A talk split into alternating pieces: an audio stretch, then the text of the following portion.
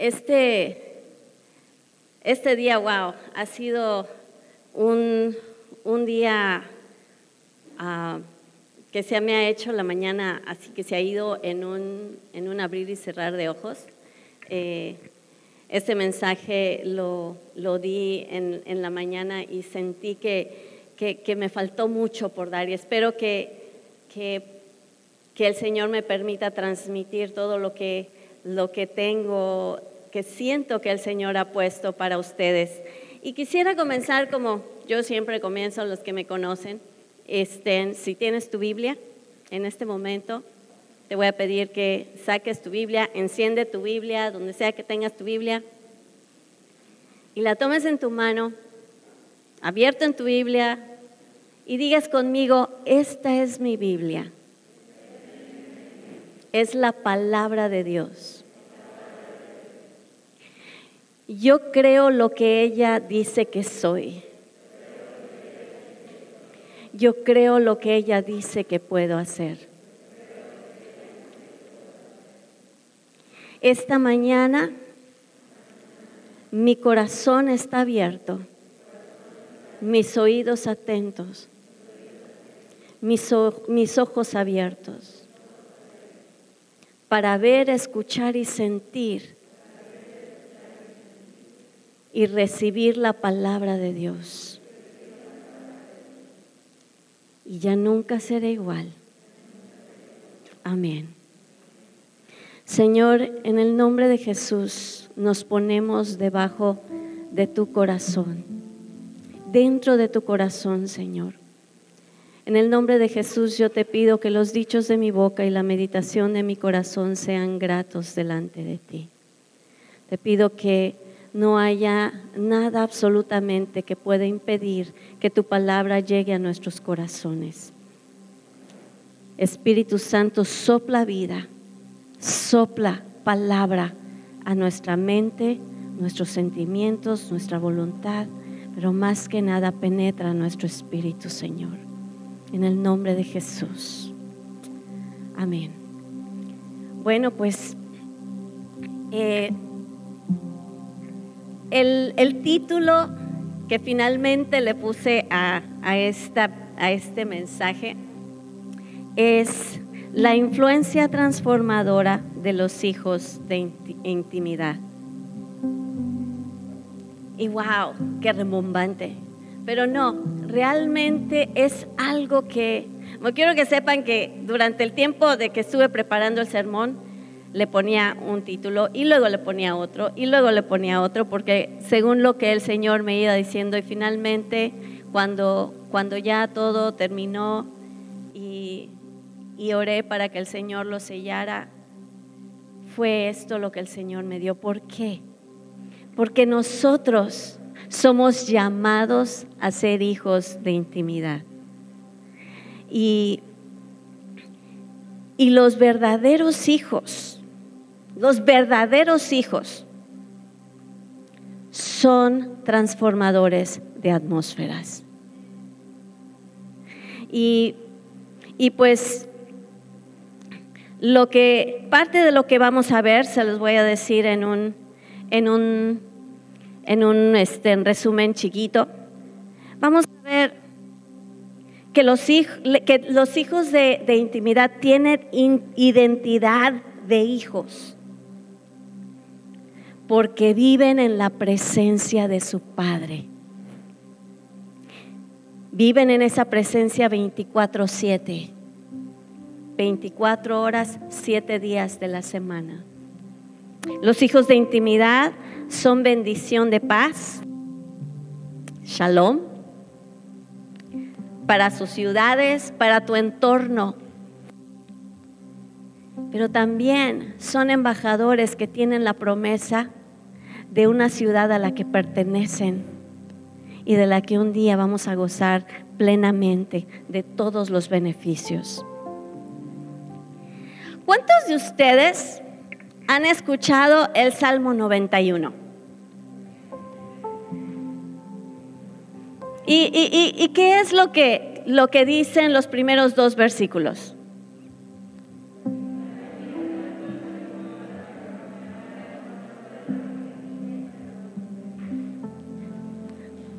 Una palomita a los que empezaron antes de que salieran la pantalla.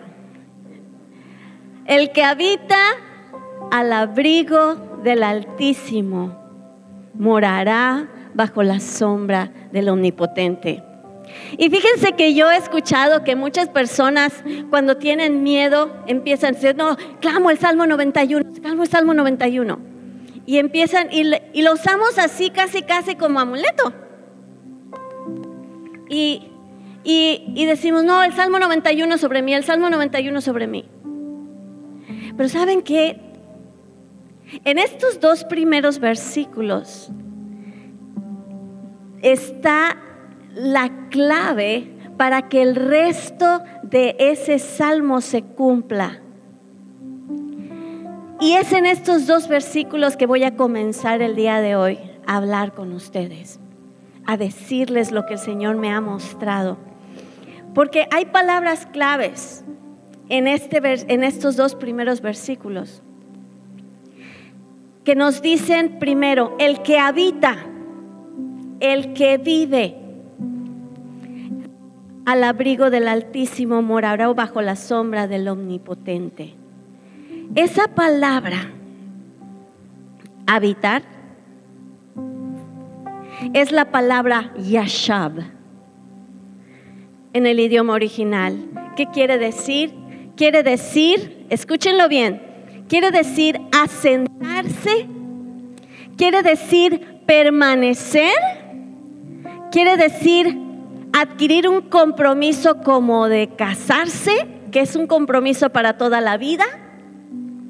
Hacer algo de manera continua. No es algo que haces un rato y luego lo dejas y luego hace un rato y luego lo dejas. Es algo que haces de manera continua. Es aguantar, es establecerse y quedarse con algo. O sea que lo primero que se está diciendo este Salmo 91 es que aquel que se compromete, que habita, que se queda, que se casa con, con este compromiso, el que habita al abrigo, y ese lugar abrigo es el que tiene el significado clave y que me estremece el corazón siquiera decirlo. El que vive y se compromete habita en el lugar secreto. La palabra abrigo quiere decir lugar secreto. ¿Qué es un lugar secreto? Es un lugar donde nosotros estamos a solas con Dios. Es un lugar donde recibimos de Él, donde Él nos imparte a nosotros. Es un lugar donde obtenemos todo lo que necesitamos. En ese lugar está su palabra. No podemos conocer a Dios sin conocer el corazón de su palabra. En el lugar secreto, Él se derrama sobre nosotros en respuesta a la manera en que nosotros nos derramamos a Él. Es un lugar donde todo lo que es duro se derrite. Es un lugar donde lo que no es de Él se esfuma porque Dios no habita con la oscuridad, es un lugar de luz. Entonces, el que, el que se compromete, el que se queda, el que vive en ese lugar secreto, mora el que, el que, habita al abrigo del Altísimo, perdón. Esa palabra Altísimo es la palabra Elión, que quiere decir supremo, una autoridad que va más allá de toda la autoridad que haya en la tierra. te estás encontrando con una autoridad suprema en el lugar secreto, pero es una autoridad de amor. No es el papá que te va a dar tus fajazos, no es el papá que te va a regañar, es el papá que te está esperando para abrazarte y para decirte los secretos de su corazón. Es un lugar donde recibimos alimento es el lugar donde esa es, es la palabra de Dios que dice Hebreos que es, es más filosa que una espada de dos filos, que penetra hasta los pensamientos más profundos que podamos tener. No hay nada que tú pienses que Dios no lo sepa. No hay nada que tú te imagines que Dios ya no, no, sepa de antemano. En el lugar secreto hay un amalgamiento entre tú y Dios. Y es un lugar en el que Dios quiere que tú vivas. Porque estás bajo algo supremo, algo grande, algo maravilloso. Y las siguientes palabras es que mora. Quedarse permanentemente en lugar es un lugar de hospedaje. Es un lugar donde te quedas. Es un lugar que Dios prepara para ti. Una cosa es que tú llegues y otra cosa es que alguien te reciba. Y en ese lugar secreto tú adquieres una habitación. No Jesús dijo, yo me voy para prepararles un lugar. Dios nos prepara un lugar, no algún día cuando nos vayamos de este mundo, tenemos un lugar que prepara para nosotros, aquí y ahora.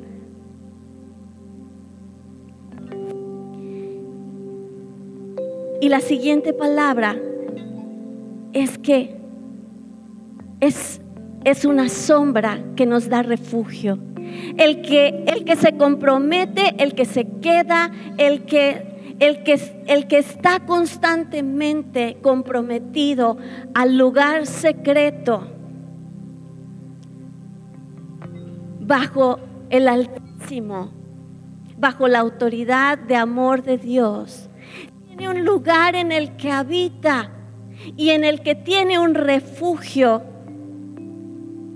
bajo aquel que es todopoderoso, aquel al que nada le es imposible, aquel que, que cumple sus promesas, aquel que aquello que tú has estado esperando lo tiene para ti aquello que piensas que es casi imposible, para Dios no lo es.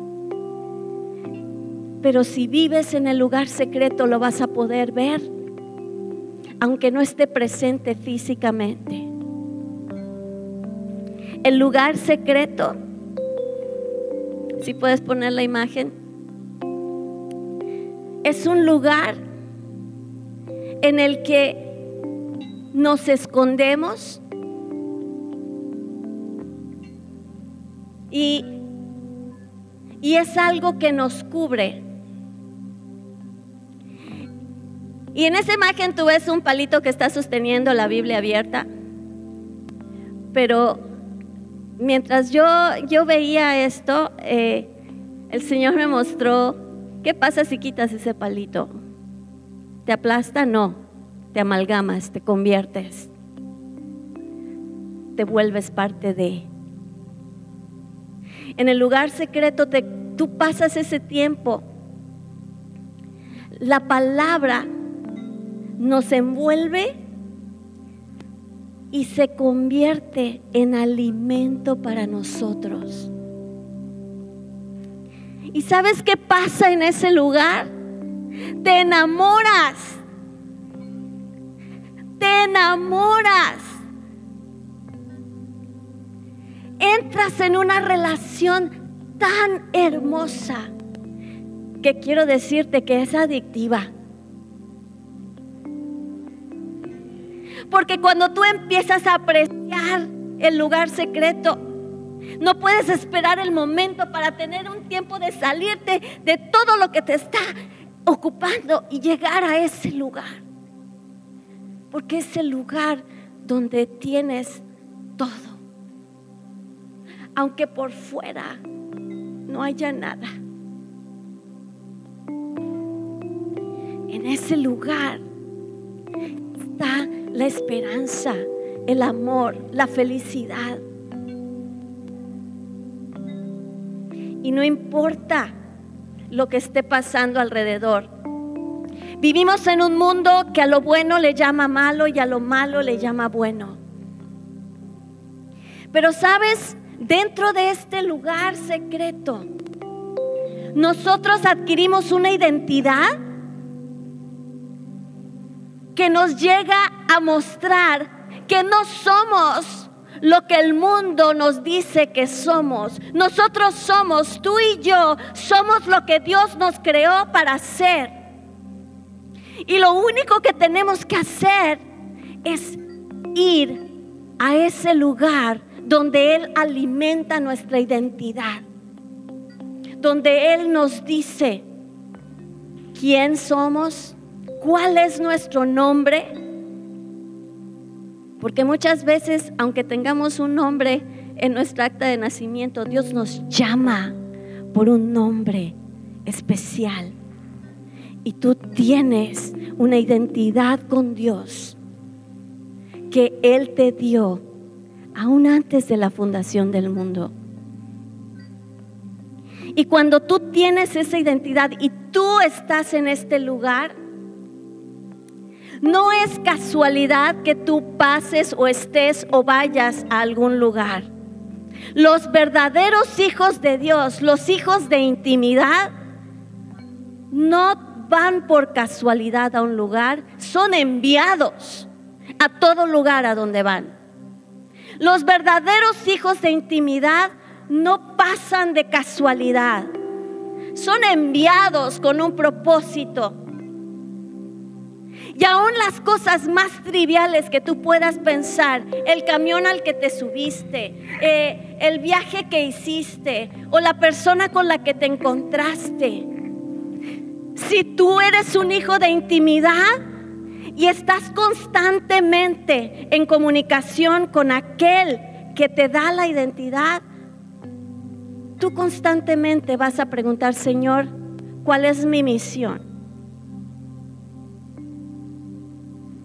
Si estoy conociendo a esta persona, ¿qué quieres que le diga? Si estoy viendo una situación en mi trabajo, ¿cuál es tu solución, Señor? Porque déjame decirte que los hijos de intimidad son resolvedores de problemas. Porque Dios tiene una solución para cada problema. Y si tú eres un hijo de intimidad, tú tienes las estrategias del cielo para resolver los problemas de lugares donde tú estás. Los hijos de intimidad tienen la inteligencia de Dios. Y si para Dios no hay nada imposible, quiere decir que tú puedes ser un canal de solución a, a cualquier lugar a donde tú te encuentres. Y eso transforma atmósferas. Porque imagínate que tú estás en tu trabajo y se están rompiendo la cabeza para algo que no logran solucionar y de repente llegas y dices, ay, qué bueno, ya llegó, seguro ya vamos a tener la respuesta. Esos son los hijos de Dios, los que son reconocidos porque traen la presencia de Dios a donde quiera que vayan. O si no, simplemente con que llegas a un lugar y la paz entra. Y antes que llegaran se estaban peleando. Y llegas y la atmósfera cambia. Eso es un hijo de intimidad. Los hijos de intimidad tienen un estilo de vida que es congruente con la palabra de Dios.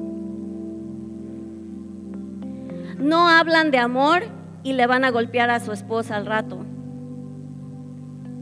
No dicen no mentirás y están diciendo mentiritas blancas. No hay mentiras blancas, todas son negras. ¿Sí? La vida de un hijo de intimidad es congruente con la palabra de Dios. No hay chanchullos en el reino de Dios. Así que si en tu trabajo te piden que hagas algo chueco, no lo hagas. No es congruente. No es congruente. Ningún estilo de vida que va en contra de la palabra de Dios tiene la bendición de Dios. Y la economía de los cielos no te va a seguir si haces chanchullos. Entonces, los hijos de intimidad son enviados, no están de casualidad. Si tú estás aquí, no es casualidad. Dios tiene un propósito para todos los que estamos aquí en este tiempo y en esta hora. Y no debemos quejarnos, ay Señor, ¿por qué? ¿Por qué me mandaste aquí? ¿Por qué? ¿Por qué tengo este trabajo? Yo quería el otro. ¿Por qué estoy aquí ahorita? Yo quería estar en otro lugar. ¿Por qué eh, no pude ir? En lugar de decir por qué, vamos a preguntar, ¿para qué? Porque si tú eres de veras un hijo de Dios, vives bajo una cápsula. Y el Señor me mostraba eh, en esta imagen que sigue, que, yo les quiero mostrar, que pasa la imagen, ya pasamos otro. Eh, Tú ves esta imagen el Señor me lo mostró de una manera más que yo lo pude entender y espero que, que lo entiendas tú como yo, que soy mamá. Pero esa cruz, el Señor me mostró que el lugar secreto, así como una mamá cuando está embarazada, a donde quiera que va, está llevando a su bebé, si hay alguna mamá embarazada aquí, tú puedes saber que, pues tu bebé está contigo, tú no lo dejas ahí en, en, otro lugar mientras tú vas a hacer otras cosas. Va contigo a donde quiera que vaya. Y el lugar secreto es como una matriz. Y esa cruz es ese cordón que transmite, que hace posible la conexión entre el Padre y nosotros. Y y ese lugar es un lugar en, el que vivimos, así como un bebé total, todo el tiempo se alimenta de, lo que se alimenta la madre. el alimento viene de la madre. Los hijos de intimidad viven en ese lugar donde constantemente están siendo alimentados. Porque te digo una cosa, el que tú cierres tu Biblia en tu casa, no quiere decir que la presencia de Dios se quedó ahí es el comienzo de la manifestación de esa presencia a donde tú vas. Y cuando tú cierras tu Biblia, estás equipado para lo que sigue. Y cuando tú sales, ese alimento, ese alimento es lo que te mantiene, lo que te da fuerzas. Entonces, eh, si tú eres enviado a cualquier lugar a donde estás yendo, entonces yo le decía, Señor, eh, ¿qué es lo que tengo que hacer cuando yo soy enviada a algún lugar? Yo quiero decirles que mi esposo y yo fuimos enviados a México hace desde el 98. Llevamos 20 tres años en el campo misionero, porque así nos, fuimos enviados como misioneros. Y, y, cada lugar, yo les puedo decir que desde, desde el momento que salimos, desde el momento en que teníamos todas nuestras cosas en un, en un este, remolque y empezó nuestra manejada desde Michigan hasta Yucatán. Eh, todas las cosas que sucedieron tuvieron un porqué. Hasta los militares con los que tuvimos que platicar en el camino. Estábamos siendo enviados cada cosa tenía un propósito. Y yo les puedo decir que cada etapa que hemos vivido durante todo ese tiempo, desde la niñez de mis hijos, eh, el nacimiento de mi hijo, eh, su crecimiento, cada cosa que hemos vivido ha sido algo que no cambiaría por nada del mundo. Y les quiero decir que hemos pasado tiempos difíciles,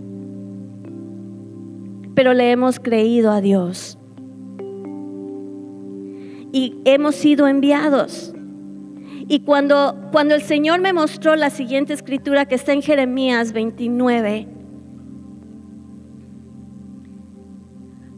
Eh, me hizo ver un panorama más amplio. Ustedes están viviendo en un lugar, ustedes y yo, estamos viviendo en un lugar donde, donde no se sienten alguna vez que somos como extranjeros,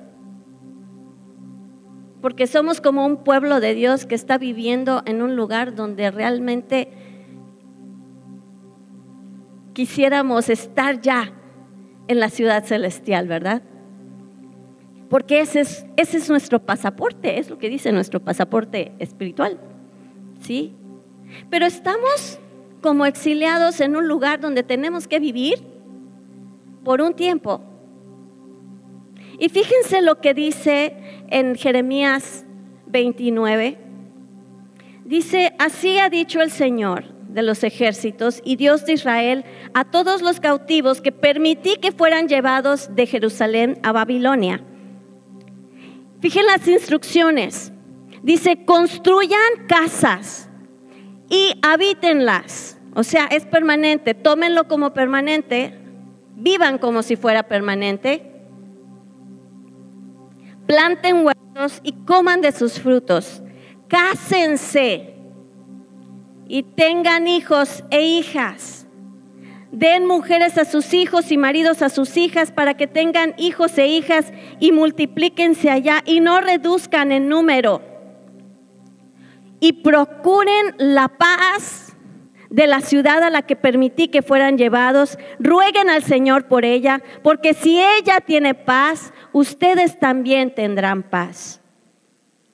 Entonces, Estamos nosotros como hijos de intimidad, hijos de Dios, estamos en un lugar donde, donde Dios nos tiene, en el que tenemos que establecernos, en el que tenemos que, que hacer nuestro hogar, en el que tenemos que tener nuestros hijos, en el que tenemos que eh, buscar el bienestar del lugar donde estamos. Si tú eres un hijo de intimidad, tu ciudad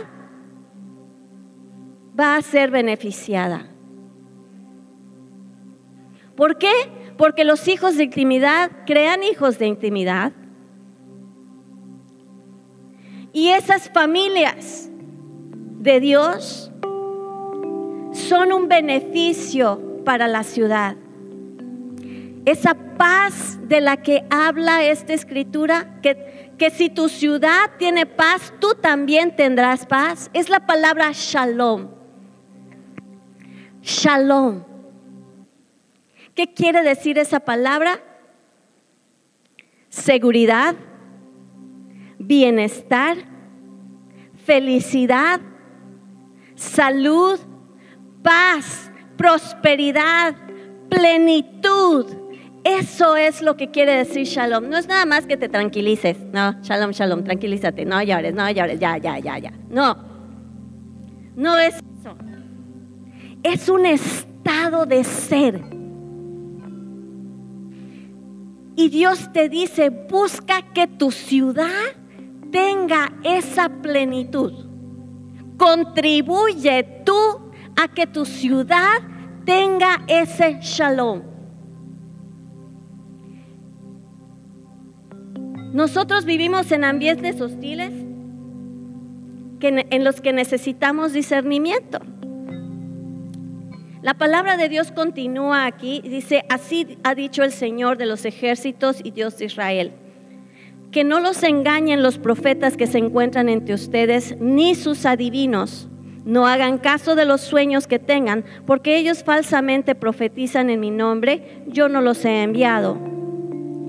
Y así ha dicho el Señor cuando se cumplan los 70 años de Babilonia, yo iré a visitarlos y les cumpliré mi promesa de hacerlos volver a este lugar. Y fíjense lo que dice, solo sé, solo yo sé los planes que tengo para ustedes. Son planes para su bien y no para su mal, para que tengan un futuro lleno de esperanza. Y entonces eh, cuando, cuando yo vi ese número 70, ese número 70 tiene dos números implícitos, el 7 y el 10. El 7 es el número de algo que se completa. Por eso el número 7 aquí habla de 7 y 10. El 10 es el número de la ley de Dios, de lo que Él establece. El 10. Entonces, cuando el tiempo establecido por Dios se cumpla, Dios va a obrar de una manera poderosa. Cuando el tiempo de Dios se cumpla, todo va a llegar al orden y la promesa de Dios. Tenemos que tener los hijos de la intimidad, en esa intimidad que tenemos adquirimos discernimiento para que el lugar al que somos enviados tengamos la capacidad de ver a dónde entrar, a dónde no entrar, a quién creerle, a quién no creerle, con quién participar, con quién no.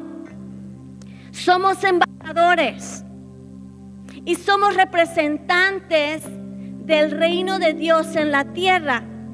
En 2 Corintios 5:20 dice, Así que somos embajadores en nombre de Cristo. Como si Dios les rogara a ustedes por medio de nosotros, en nombre de Cristo les rogamos, reconcíliense con Dios. Somos agentes de reconciliación. Pero si tú no estás reconciliado con Dios y no eres un hijo de intimidad, ¿a quién vas a reconciliar? ¿Con quién?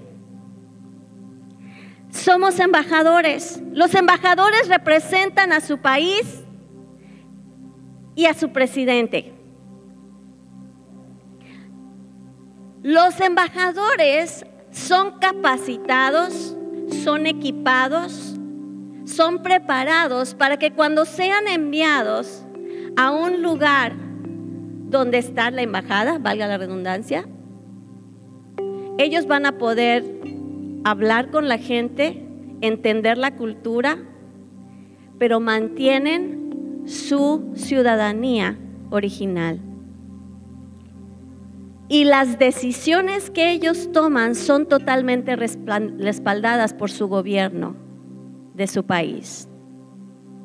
Un hijo de intimidad es equipado, es preparado cuando es enviado y las decisiones que toma desde ese lugar de intimidad son respaldadas por todo el reino de los cielos. Entonces, tú,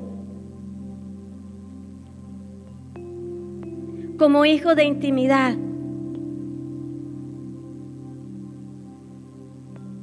¿cómo estás afectando tu entorno? Bueno, me dice, pastora, es que no sé cómo, ¿qué, qué, qué? Ok, te voy a decir cómo se ve. Primero, personalmente, viviendo en el Espíritu, estando en el lugar secreto, tú vives en el Espíritu. Y por lo tanto, tu vida debe ser una vida que dé frutos del Espíritu. ¿Estamos de acuerdo? ¿Y cuáles son los frutos del Espíritu?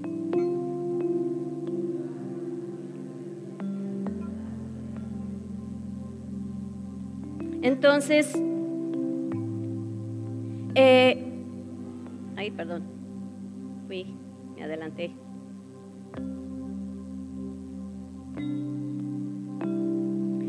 Y dice la Biblia que cuando ustedes, cuando ustedes leen de eso, ¿qué es lo último que dice? ¿Cuál es la última frase? Contra tales cosas no hay ley. Nadie te puede prohibir tener gozo. Nadie te puede prohibir tener paciencia. Contra los frutos del Espíritu no hay ley que te lo pueda prohibir. Por de otra forma en que tú, tú eh, muestras que eres hijo de intimidad, como decían la escritura, ten hijos, forma, forma a la siguiente generación de acuerdo a los valores de Dios. Si tienes hijos, no los consientas de tal manera que no aprendan límites.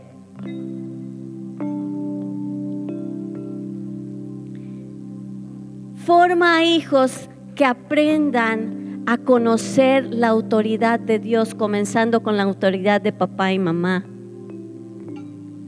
Autoridad en amor. Los hijos con valores de reino se convierten en ciudadanos de provecho y pasamos de lo espiritual a lo físico y práctico. Cómo se ve una familia de reino porque está produciendo hijos que son ciudadanos de provecho. Dios ya tiene un plan y un destino para tus hijos. ¿Cómo vas a saber tú cuál es ese plan? A ver, dime.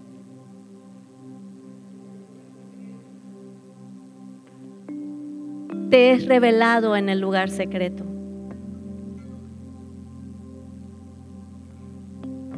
un hijo de intimidad no tiene acuerdos con el mundo. ¿Y sabes qué? Al tú reflejar tu naturaleza de hijo de intimidad, vas a tener que tomar decisiones donde vas a decir no a cosas que puede que hasta te rindan mucho dinero. Vas a tener que decir no a todo lo que va en contra de la naturaleza de los valores de Dios. Y hay personas que han tenido que hasta renunciar a trabajos por lo que le piden que hagan en ese trabajo. Hay personas que, hay alumnos, estudiantes, que, que le dicen no a, a copiarse en la escuela, a, hacer trampas, eh, a copiar tareas que no hicieron. Esas son mentiras, son fraudes que luego se convierten en cosas mayores. Un hijo de intimidad, un hijo que vive alimentado del amor y de la palabra de Dios, no va a esforzarse demasiado al decir no a eso porque vive bajo la sombra de ese omnipotente y no tiene miedo a lo que venga. Entonces, solo tenemos que ser fuertes y constantes. Como le dijo el Señor a Josué, mira que te mando que te esfuerces y seas valiente. No temas ni desmayes, porque Jehová tu Dios estará contigo a donde quiera que vayas. Y entonces, como ciudadano, un hijo de intimidad, ¿qué hace? Primero que nada, no rompe la ley. Obedece las leyes que mantienen la paz. Un hijo de intimidad para ser un ciudadano de provecho. Tiene que saber lo que está pasando en su ciudad. Y con esto les voy a, aventar algo. ¿Ustedes saben por quién van a votar? ¿Saben por quién van a votar en estas elecciones? ¿Sabías que tú eres la mano de Dios en las urnas? ¿Sabías que tú tienes el deber como hijo de Dios de que Dios te use para escoger a los gobernantes? No podemos ser pasivos. Si somos hijos de Dios tenemos que ir. Pero tenemos que decir, Dios, muéstrame. ¿A quién escoges tú? Y ustedes me podrán decir, no, pues es que, es que todos son corruptos, todos son malos. Pero sabes que independientemente de que tú sepas quién hizo qué cosa, Dios es el que tiene la estrategia de gobierno.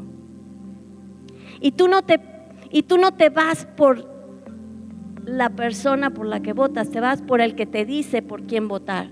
Porque Él ya tiene el juego de ajedrez bien planeado. Y tú eres el que le preguntas dónde mover tu pieza. Él ya ganó el juego. ¿Sí? Entonces, ¿se dan cuenta de hasta dónde abarca la influencia de un hijo de intimidad? No es nada más algo místico, que, ay, tuve mi tiempo de intimidad con Dios, estoy flotando, no me hablen, estoy en el tiempo de santidad. No, tú sales a trabajar, tú tienes que hacer cosas que reflejan quién eres. Entonces, sí tenemos una ciudadanía celestial, porque Filipenses dice que nuestra ciudadanía está en los cielos, donde también esperamos al Salvador, Señor Jesucristo. Tenemos un pasaporte que dice ciudad celestial. Pero estamos siendo asignados para vivir en un lugar donde tenemos que ser luz. Y a menos que seamos hijos de intimidad, no vamos a marcar ninguna diferencia.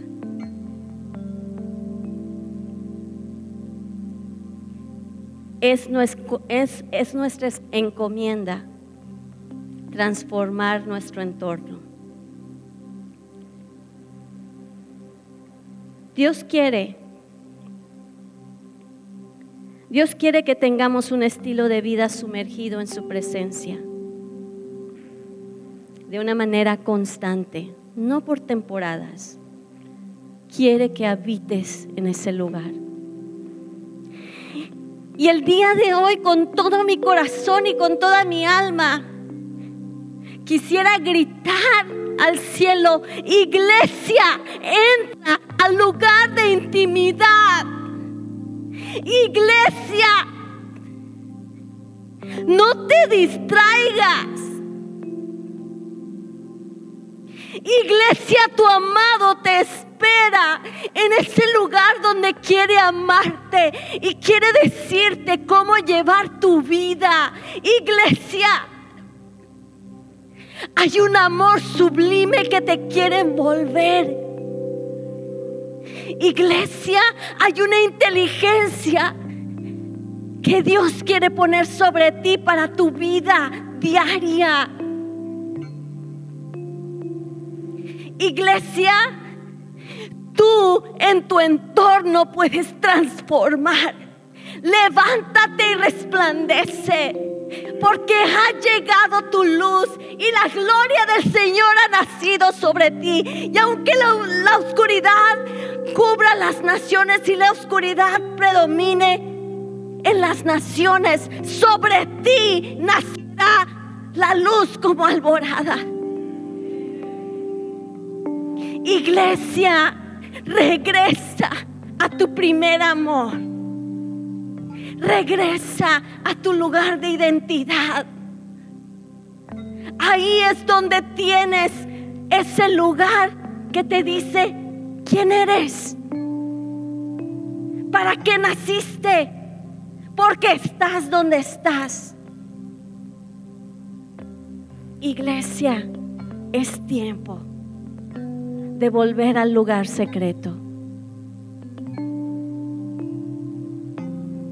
Porque de lo contrario vamos a ser como el pueblo de Israel en el desierto, que nos sacó de la esclavitud, pero que después de eso estamos dando vueltas y vueltas y vueltas, porque no creemos en la promesa de Dios porque no vivimos en su presencia. Josué vivió en la presencia de Dios por toda una generación y esperó la promesa, porque él fue el único que le creyó a Dios. Y a él Dios le dio la victoria. Vamos a dejar de dar vueltas en el desierto. Iglesia, vamos a regresar a nuestro primer amor.